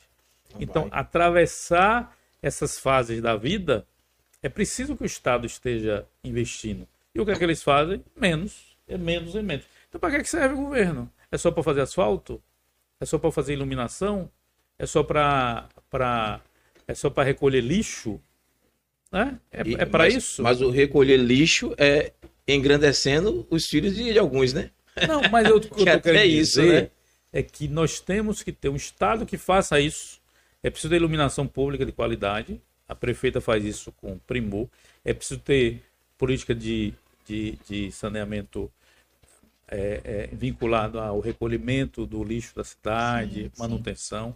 A prefeita faz isso com vigor. É preciso resolver problemas estruturais da cidade. A prefeita faz isso com vigor. Lauro de Freitas, na região metropolitana, vai ser uma das primeiras cidades com cobertura de mais de 80% de, de, de saneamento básico. Está em execução essas obras de saneamento básico. Lauro de Freitas, assim como grandes cidades de regiões metropolitanas, tem um problema estrutural, que é o problema de ser quase ao nível do mar. E Moema está resolvendo isso com o projeto de macrodrenagem É. o problema de macrodrenagem. Então, é, esse projeto tem que, ter, tem que ter um prefeito de peito. No caso de, pe- de peito mesmo, né, Moema? É, vai ter peito, é. Uma mulher. Teve que ter um- um- uma prefeita de peito para poder enfrentar o problema da macrodrenagem na cidade. Porque dizer, ah, tá alagando. Tem problemas estruturais e tem que ter um- uma solução estrutural. E não custa barato. Ela correu atrás, correu atrás e está em curso para resolver problema estrutural da cidade. Dois grandes problemas históricos vão estar sendo resolvidos nessa gestão da prefeita, que ela vem batalhando há muito E tempo não é da agora, né? que não é da agora, que é o saneamento básico e a macrodrenagem. Aí a gente vai poder discutir com, com, com altivez um programa de verdadeiro vinculado à questão ambiental na cidade. Como é que resolve o problema ambiental na cidade se a gente não tem esgotamento sanitário? Problema ambiental não é só botar as plantinhas na cidade. É uma Verdade. discussão. Pessoa jogar vinculada- livino no Rio Sapato. Ah, é exatamente. algo além disso. né? Além disso. Então, agora, é, além disso, tá aí os grandes, os grandes desafios ela enfrentando. O que era Itinga, o que era o Parque São Paulo, o que era a região de Areia Branca, Jambeiro e em relação a asfaltamento. Júlio, você que é. E você que é Eu- novinho, mas tem a cara de velho, É, mas eu- você conhece Eu sou, eu áreas. sou novinho, sou da época que não existia asfalto pra gente ir para Areia Branca. As pessoas de Areia Branca, Capelão, aquela região, frequentavam Simões Filho, porque não tinha acesso para aqui para de Freitas. Então, E então, aí, essa gente- ligação foi importante. Isso. Então a gente andar na, em várias vias da Itinga vai ver asfaltamento, asfaltamento, asfaltamento, asfaltamento, asfaltamento. Então aí, digamos, eu moro ali no em Vilas, né? Não é exatamente lá que eu moro. Aí tem um asfalto que é velho. Aí é, é, digamos assim, é natural que aquela comunidade ali solicite a troca do asfalto. Sim. Agora eu tenho que discutir. Eu tenho, eu como prefeito, no caso a prefeita, tem que definir o que é prioridade. É trocar um asfalto velho por um novo ou botar asfalto Onde onde, não não, tem tem. nada. Onde não. Exatamente. é Isso é solidariedade. É. Isso é o conceito de solidariedade, solidariedade da política pública, né? Então, mas naquela rua eu tenho que ter iluminação de qualidade, tem. Eu tenho que ter é, é, é, serviço de limpeza urbana e tem de Tem. qualidade. Tem que ter parceria com a polícia para ampliar o conceito de segurança pública e ali naquelas regiões tem. Sim. Agora, eu não posso, como cidadão, como ser humano, de um conceito de visão de mundo, eu não posso dizer, prefeita, eu não quero saber se na Itinga não tem asfalto, não. Eu quero é que tirar o que esse velho e bote o novo aqui. Mas é assim Aí, que minha- pensa. Então, o É nosso assim que a conceito, maioria pensa. o nosso conceito de solidariedade, ele não, ele não pode ser reproduzido tão somente e dizer assim, ah, eu vou doar uma cesta básica, vou... tem que ter um conceito de mundo Sim. né? Tem, um- tem um conceito amplo, tem uma visão da sociedade, uma visão da cidade em que a gente está morando. E, portanto, eu acho que do ponto de vista do servidor público, o servidor público no nosso município eh, desempenha com muito primor as suas funções de servir a nossa sociedade e a prefeita dá um exemplo contínuo todo dia que está aí para fazer mais e melhor para toda a nossa cidade e para todos os nossos cidadãos. É, é, é, eu gostei da, da- da- das colocações, né? Mas na verdade a gente é, acaba fazendo uma outra. Não, não tem jeito, podcast é isso. A gente começa a falar de uma coisa, acaba falando de outra. Eu preciso Exatamente. perguntar, porque o pessoal comentou no chat ali, no bate-papo, sobre campanha de deputado. A proposta não era essa, mas tu é candidato a deputado também, está sendo essa correria. Quem conhece a gente sabe, a gente tem uma conversa, mas tem um programa aqui e as pessoas comentaram. E de repente não é nada demais você falar sobre a proposta, o que é que está acontecendo, essa, essa trajetória sua realmente de campanha, é verdade? Como é que tá isso aí? Você pode falar sobre isso? Veja só, é, é, um parlamentar, vereador, um deputado estadual, deputado federal, senador, são servidores públicos, digamos assim, eleitos. Tem uma Sim. certa Sim. categoria, digamos assim, diferenciada vinculada a isso. Mas são servidores. Tem a obrigação de servir ao conjunto da sociedade. É, em 2010, eu fui estimulado por um conjunto de fatores a ser candidato, à época a deputado federal. Eu sou do Partido dos Trabalhadores. Federal ou estadual? Estadual. Estadual. Falei federal? Foi? Falou, foi. Foi. É, e olha que eu não bebi, viu? E água não tá batizada, não, viu? É só água, é só água. É, Tem mais água dessa aí, sem ser com gás, galera? Se tiver aí. Então, aí em 2010, estimulado por um conjunto de companheiros, pelo PT, eu, eu, eu criei barba no PT, eu não me filiei nem barba tinha, em função exatamente dessa visão de que os partidos- risada, você falou da barba. Nem barba, e não tem ainda. Ele E segurou. não tem ainda. Ele segurou pra Ele falar. segurou, viu você? Chururu! Não tinha, não passou a foto ali. É. Então, o- o- os partidos de esquerda no Brasil, com o PT, o PCdoB, o PSB, o PDT, até o PDT, determinados segmentos, o PSOL, defende um conceito de Estado amplo, onde o Estado possa assumir essas funções de abraçar as necessidades do país. Isso não significa ter política, exclu- eh, digamos assim, e- nem exclusiva, nem expulsiva. Pra- a prática do PT e desses partidos eh, não expulsa segmentos, né? Não diz assim, empresário não os quero. Eh, quem mais contribuiu para o desenvolvimento da, Do do empresariado empresariado, geral, né? nacional no Brasil foi o governo Lula. Foi quando surgiu as multinacionais no Brasil. Foi quando surgiu grandes empresas, porque ele proporcionou aumento do salário real, salário, trabalhador foi às ruas comprar, foi à rua financiar seus imóveis, eh, sua casa própria, foi às ruas, eh, teve condições de vida e o- os empresários tiveram condições de vender e vender e vender, porque tinha gente recebendo salário e aumentando o salário, foi vendendo e, e retroalimentando o movimento da economia. É, aí depois vem esse, esse, esses governos aí, começaram a fechar empresas, fechar crédito, fechar tudo. O empresariado obrigado a demitir, obrigado a demitir, obrigado a demitir, falindo, falindo, falindo. Nós temos os maiores índices de falência no Brasil nos últimos anos. pouco Então, tempo, né? em pouco tempo. e com desemprego em massa no, no país inteiro. Então, nossos governos de esquerda são, são os governos. Aliás, se um, se um empresário bem pensasse, seja pequeno, médio ou grande, queria que o país fosse administrado nos próximos 50 anos por partido de esquerda no país. Porque serão eles. Desenvolve, renda, desenvolve então, serão eles que vão incluir a população de baixa renda no consumo, propiciar que essa população tenha capacidade de comprar e com isso ele possa vender e ganhar e mais dinheiro dele emprego, como né? empresário. Ele pode morar onde ele quiser, se mora no Rio de São Paulo, em Belo Horizonte, em Miami, na Alemanha, não sei onde, mas ele vai estar empregando. E o conceito de, dos governos Lula foi exatamente esse. Foi de que é, mais condições de crédito, é mais empresa crescendo, é mais emprego sendo gerado e, por sua vez, mais salário provoca o surgimento de mais e mais empresas e mais e mais emprego. Então é uma visão idiota da nossa elite de dizer vou fechar, vou fechar, vou fechar. O governo tem que ser só meu, meu, meu, meu e desemprega todo mundo. E a gente tem um país aí onde cada vez mais empresários vão à bancarrota, vão à falência.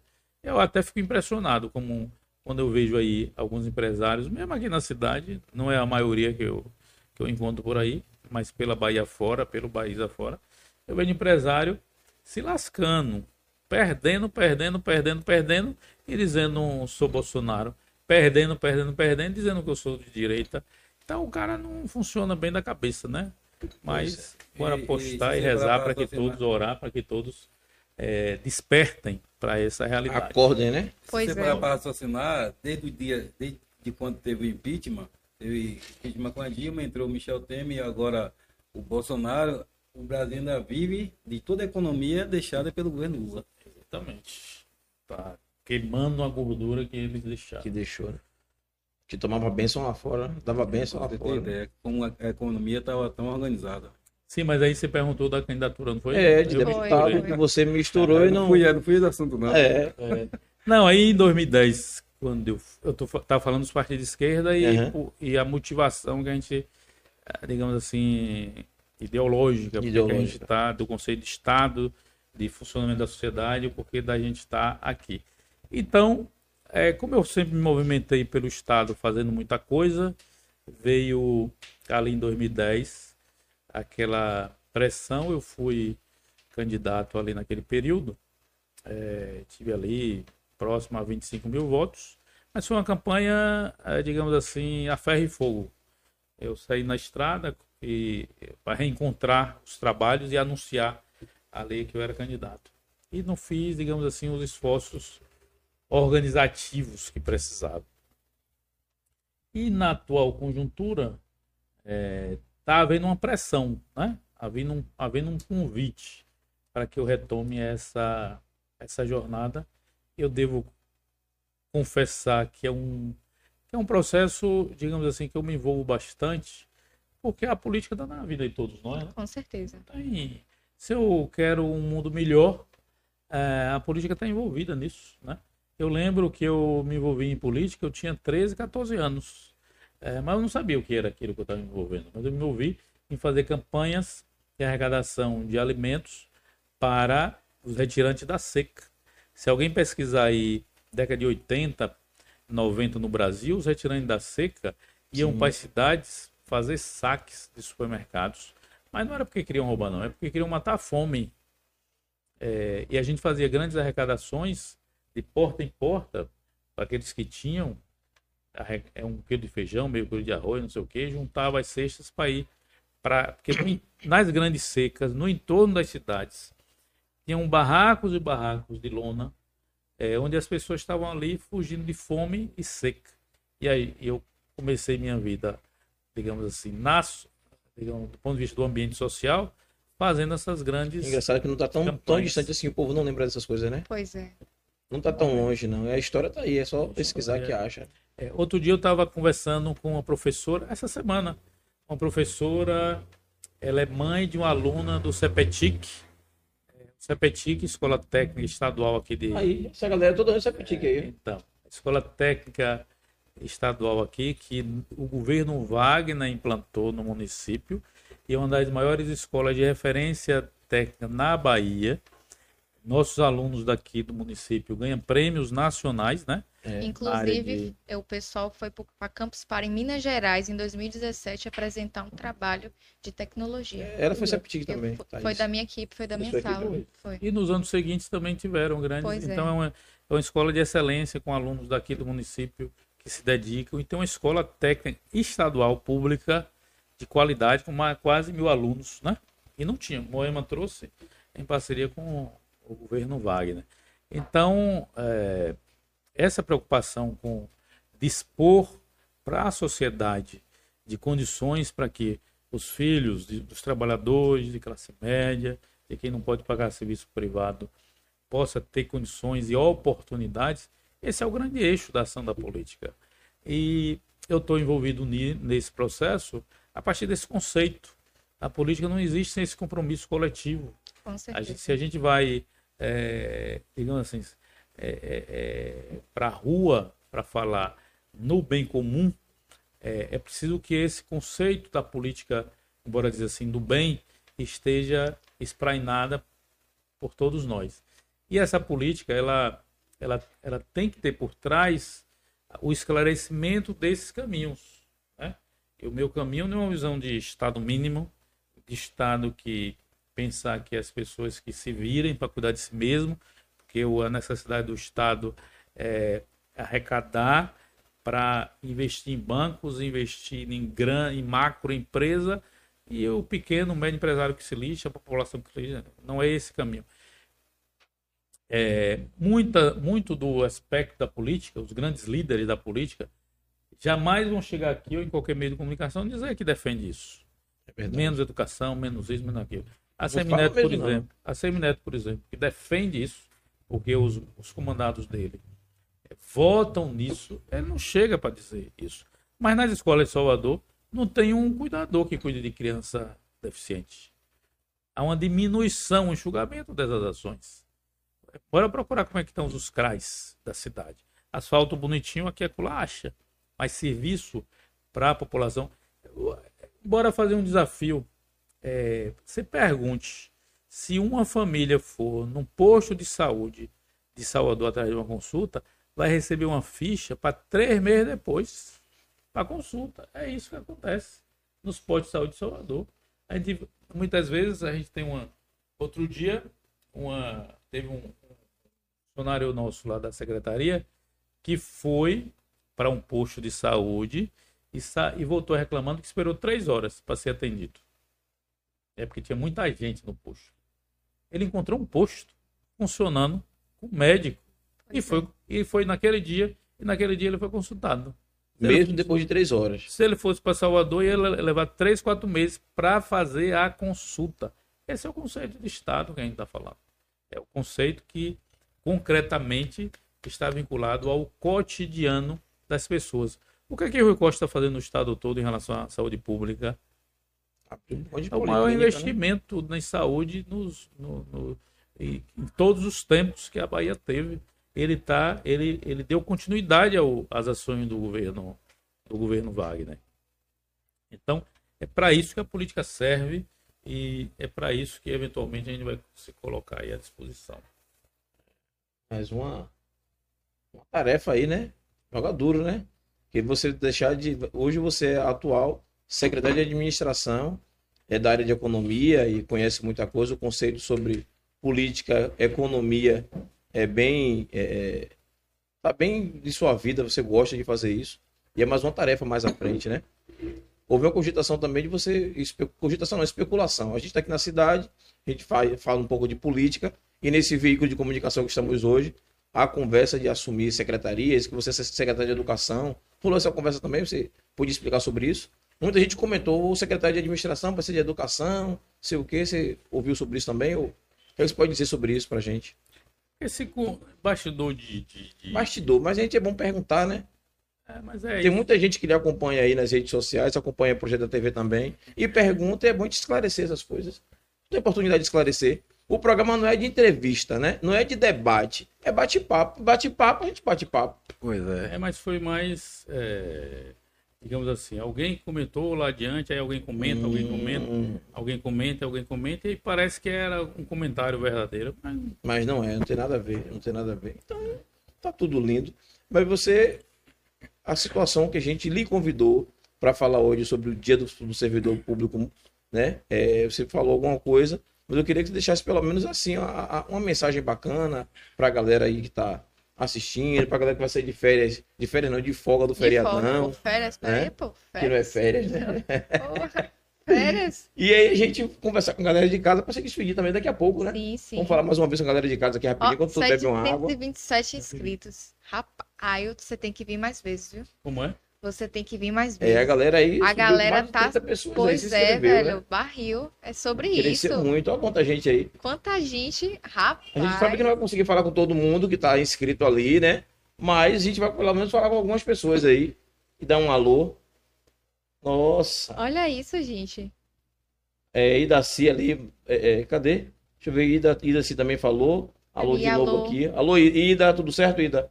Wellington Silva, vamos vasculhar essa rede social do convidado, que sem sombra de dúvida tem muitas coisas boas e importantes por lá. Ailton Florencio. Com é isso aí. Wellington. É Tereza Adeildo, verdade, secretário Ailton. Faculdade nunca fez parte do desgoverno de Bolsonaro. É, Idaci botou alô, Faustina. Oi, Fal, beijo, Fal, seja bem-vinda aí, viu? Obrigado por estar com a gente também. Ida, vamos juntos, futuro deputado. É sobre isso.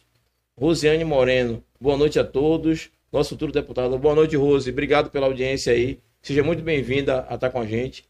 Valda, bate-papo muito esclarecedor. Valeu, Valda. Beijo, tamo juntos. É, dá pra ler, B? Tereza, já gostei dos seus futuros projetos. Ailton, tem, é, Ailton de toda a gente. Rita de Cássia. Ailton sempre lutou pela implementação de políticas públicas. Concebeu o projeto de inclusão social urbana Vida Melhor.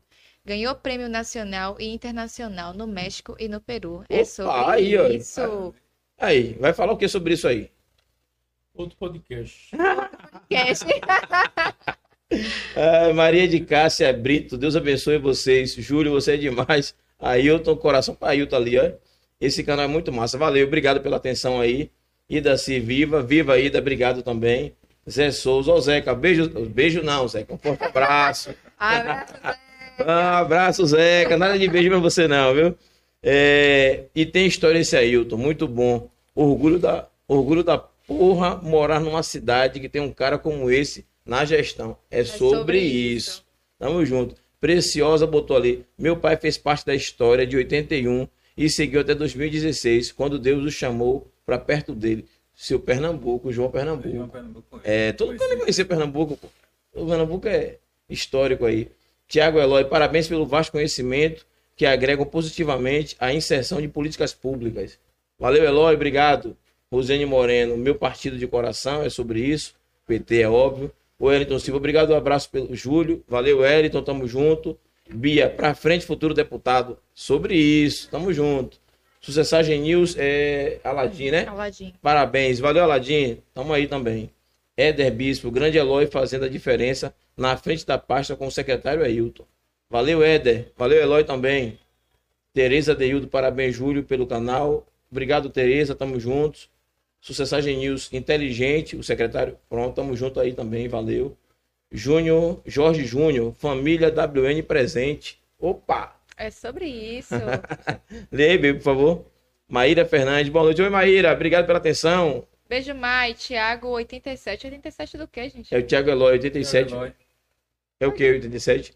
Ô, Thiago, não, não consegui identificar. Rapaz, a gente não sabe não. Diga aí. o Sobe um que que é pouquinho aí. 87? Cris Marques, nosso futuro deputado, tamo junto. Ah, Ah, é, né? sim. A foto, verdade. Antônio Fernando Souza, lê, por favor. É, boa noite, bancada. Grande Júlio Bispo, com o nosso grande secretário Ailton Florencio. Sucessagem News. Oi, tá todo mundo aí? Estamos sim, Estamos pô. sim. Estamos aqui, aqui, todo o mundo aqui aí. Rita, Ailton ajudou a implantar. po- Ah, aí! Foi mal, gente, foi mal. Esqueci do aí.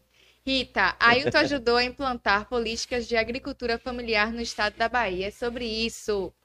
Antônio Fernando, alô, secretário Clóvis. Ó, Clóvis, manda um alô aí, ó, tamo junto. Tamo junto aí. E Daci, nosso futuro deputado. Tinho Ferreira, papo bacana com nosso amigo Ailton Florencio. E Daci, Ailton, grande experiência na área de geração de renda para a população urbana e agricultura familiar. familiar. É sobre isso.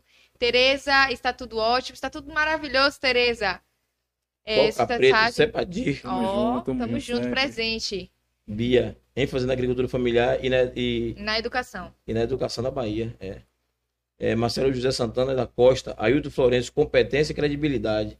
Maria de Cássia Brito, Ailton Florencio, esse é o nosso futuro deputado. Tá estourado, viu, Tá, velho? rapaz. O negócio é sério, viu? Não vai conseguir falar de todo mundo, não. Nazareno, boa noite, Nazareno. Obrigado, seja bem-vindo aí. Tinho Ferreira, com esse programa, levou muita esperança. Aí, ó. E desenvolvimento para mim é Conceição de Feira. Esse é gente de feira aí, ó. Conceição de Feira falando também com a gente aí. E Daci, precisamos de deputados com experiência com a como a sua, Ailton. A classe trabalhadora estará bem representada no Com legislativo. Com certeza. É, vamos, vamos conversar. Como é que tá seu horário, secretário? Tudo certo? Acabou? Nossa, o secretário tá abafado hoje, viu? Tá. Não, veja É só, sobre isso. o- o- Até porque o nosso. Pelo menos eu estou seguindo a orientação da sua equipe ali, dizendo que acabou. Graça tá ali retada com você. já. Acostumado, o podcast dura duas horas. Mundo- Graça, eu A equipe tá todo mundo acostumado já aí. Fique, tranquilo, fique de boa.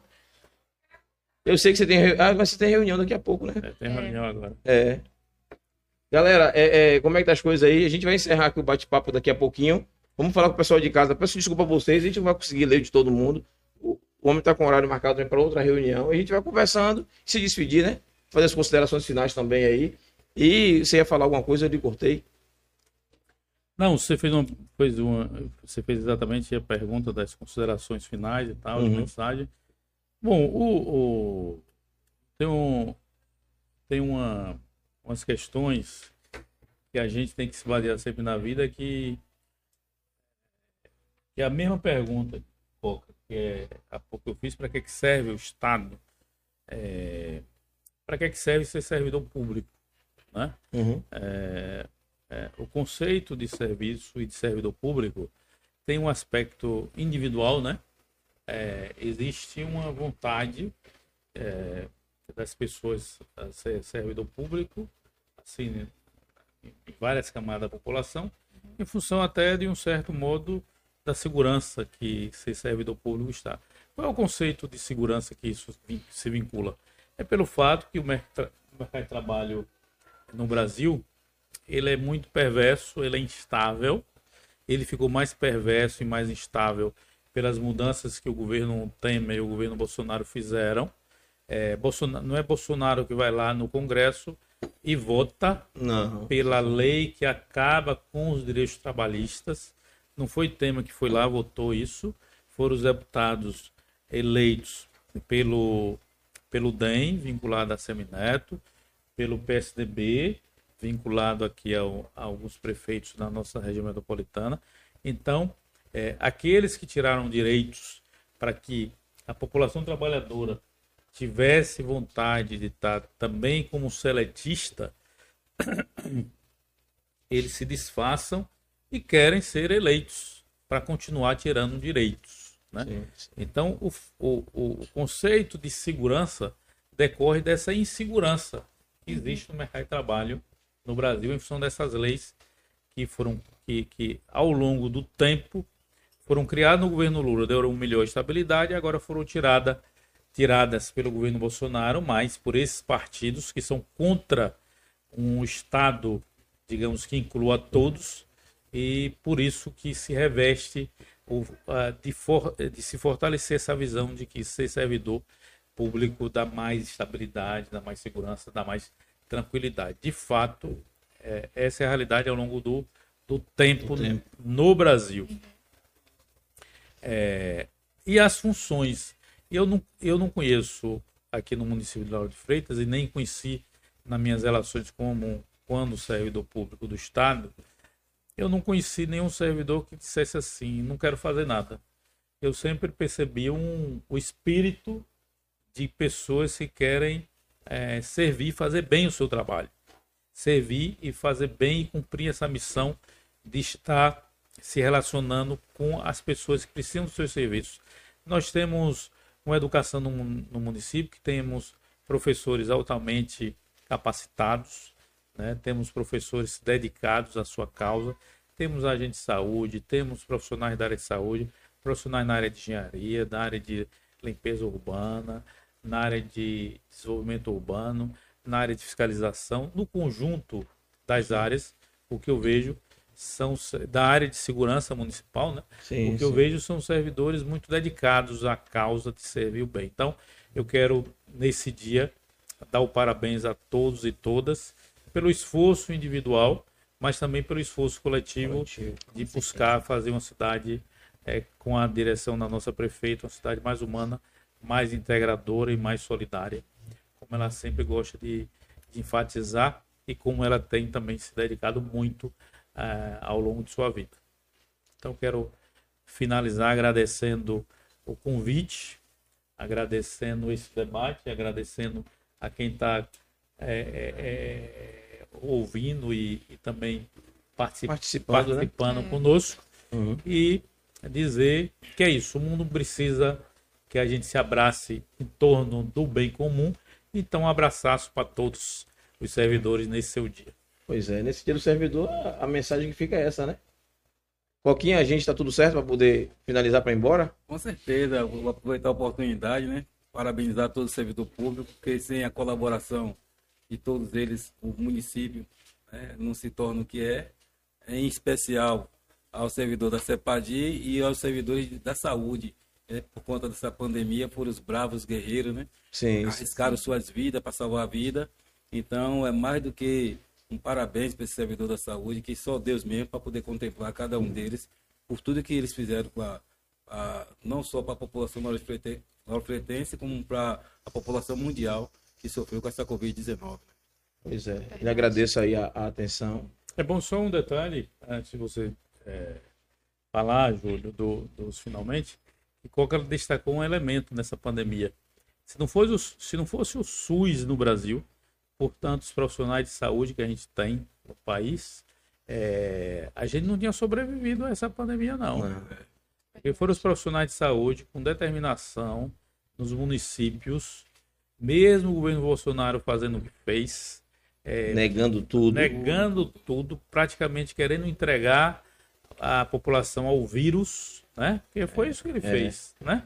A gente teria tido, ele fez o que fez, a gente teve esse, essa imensidão de morte no Brasil, já temos mais de 600, 600 mil mortes no país. Sim. Você quase foi, né? Você teve, É. teve um, o vírus muito forte. Então, é, é, se não fosse o nosso SUS, nossos servidores públicos, de um modo geral, a gente tinha passado numa- por uma situação muito pior. Né? E viva o muito SUS, mais né? Viva o SUS, viva, viva a saúde pública, viva a educação pública de qualidade, viva os servidores públicos de modo geral. É sobre isso. Galera, para finalizar, Thaís, você falou alguma coisa, Thaís? É, na verdade, agradecer pela presença, dar os parabéns aos servidores públicos. E, no mais, ficamos por aqui. Eu acho que poderia encerrar com a fala do secretário que ele fez aí agora, maravilhosa. Pois é, pois é. Com isso, a gente Com encerra. essas palavras, a gente encerra o programa de Pois hoje, é. fluindo para evitar a nossa, né, nossa correria. Boa noite, galera. Obrigadão. Até a próxima. Semana que vem quiser. estamos aí, se Deus quiser. Chega aí de dança. Ah, nos stories, nos stories. E aí, como é que tá? Fechou?